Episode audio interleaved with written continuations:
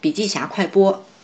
从 PC 网站、手机网站到 iOS 客户端、安卓客户端，在腾讯公司高层都要近乎放弃的情况下，腾讯动漫经历了怎样的内忧外患呢？又是如何最终打造出垂直领域一级用户的动漫产品呢？腾讯动漫产品和运营团队 leader 张彪这样说。什么是 IP 呢？原来的意思是知识产权、著作权。现在呀，泛指任何有大量用户喜欢的事物。它可以是故事、角色、人物。腾讯互动娱乐呢，在近几年提出了泛娱乐战略，它是基于互联网和移动互联网在多领域共生的。因为在这个时代呢，IP 的打造时间大大缩短，文学和动漫是 IP 的产生来源，游戏呢和影视是重要的变现渠道。腾讯动漫在泛娱乐战略探索期的基本策略是打造从 IP 培育到 IP 授权的基本闭环，从中呢可以抽象出三大业务模块：平台、内容和商业化。用建设 PC 网站的方式打通漫画创作和阅读的基本闭环。我们都知道啊，看漫画的人群相对小众，但是看动画的人非常多。当漫画阶段呢积累了一些粉丝，被验证是不错的故事，拍成动画后呢，它的粉丝就会成倍的增加。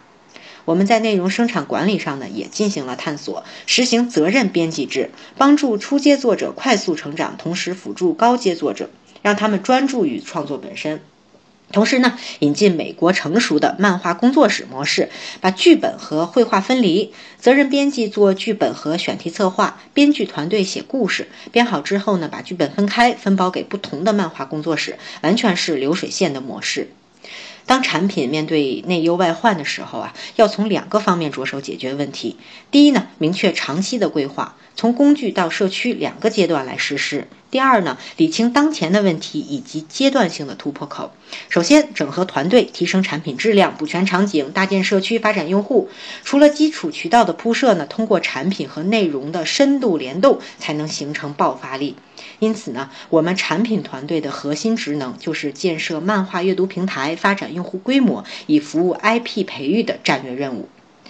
那么做了三年的产品运营，我总结出来的方法就是：第一啊，做好长期的规划以及阶段性的规划，用敏捷执行去验证规划，不断的试错；第二呢，需求和场景、数据分析和团队协同是所有事情的基石；第三呢，作为团队的 leader，最核心的工作呢，就是保证团队里的人事资源都在正确的轨道上高速运转。